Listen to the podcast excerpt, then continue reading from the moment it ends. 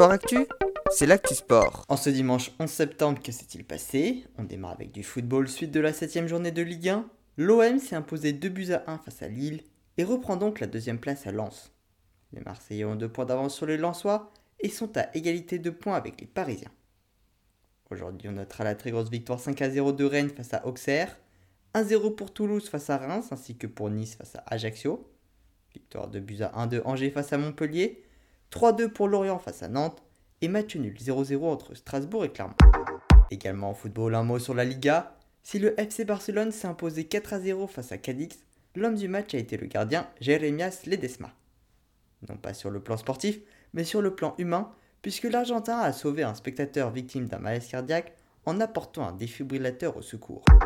En rugby suite de la deuxième journée de top 14, le champion de France Montpellier a remporté son premier match de la saison une victoire 29 à 19 face à Bordeaux-Bègle.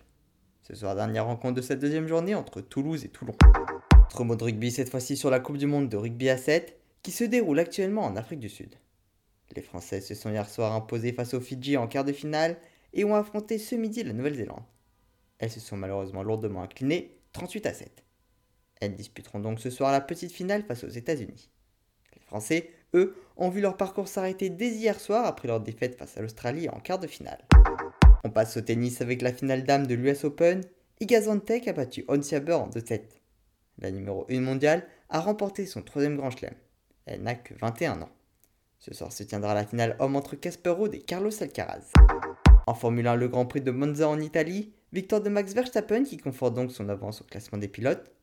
Il a devancé Carlos Sainz et George Russell.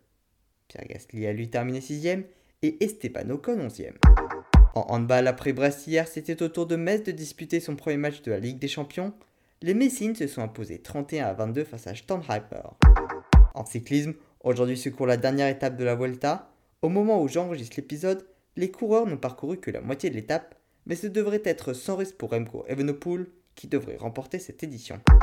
Enfin, en hockey sur glace, la Ligue des Champions, Grenoble s'est incliné une quatrième fois en 4 matchs.